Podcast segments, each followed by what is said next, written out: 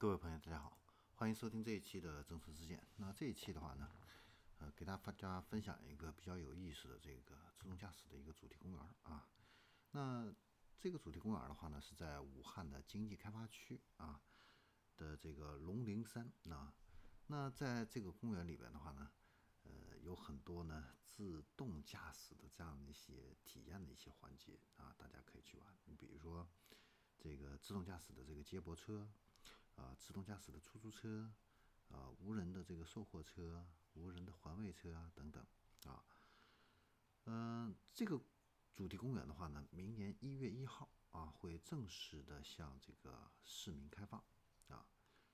呃，它是中国第一个把自动驾驶跟这个自然生态结合的这样的一个主题的一个公园，啊，呃，那在这个主题公园里边的话呢，前。前几天的话呢，也进行了这样的一个开放啊，呃，那在这个开放日里边的话呢，我们可以体验到几个场景啊。第一个的话呢，就是这个无人售货车卖饮料啊，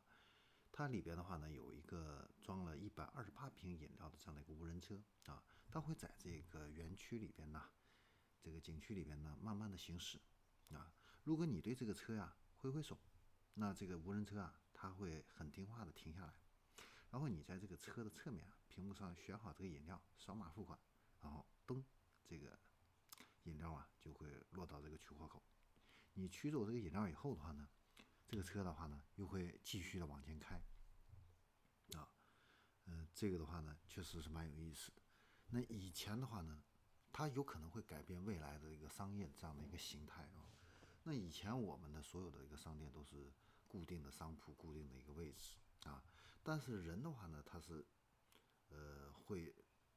呃，随着早晚呢不同的这样的一个时间呢，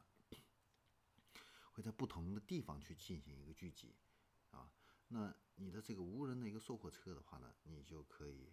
呃，跟随着这样的一个人流的话呢，一个流动啊，来提升你这样的一个销售额啊，所以未来的一个商业的一个形态的话呢，都会可能会产生这样的一个变化。第二个的话呢，就是无人巴士的一个接客。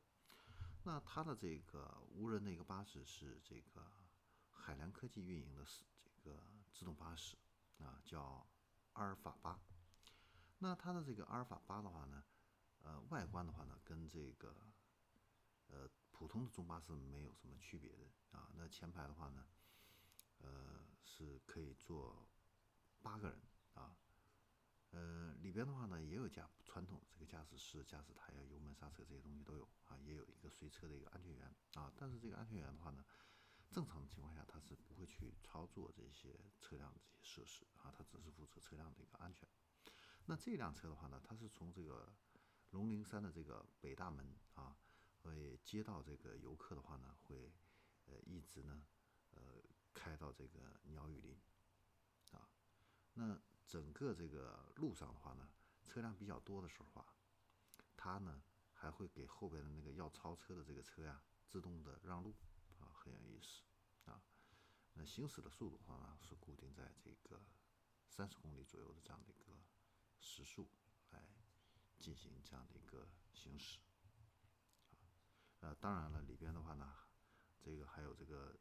清扫的这个无人车啊，旅游的这个无人的观光车啊。甚至还有什么呢？呃，这个无人的移动图书馆啊，哎，以后的话呢，可能我们上下班呢，在这个自动驾驶的车里边的话呢，你就可以看看书啊，啊，休息一下呀，啊，听听音乐啊，啊，会把人们呢从更多的这样的一个驾驶的一个时间里面解放出来啊，可以拥有更多的一个思考的一个时间。好，那这里是正说之见。那关于这个自动驾驶，我们就分享到这里。我们下期再见。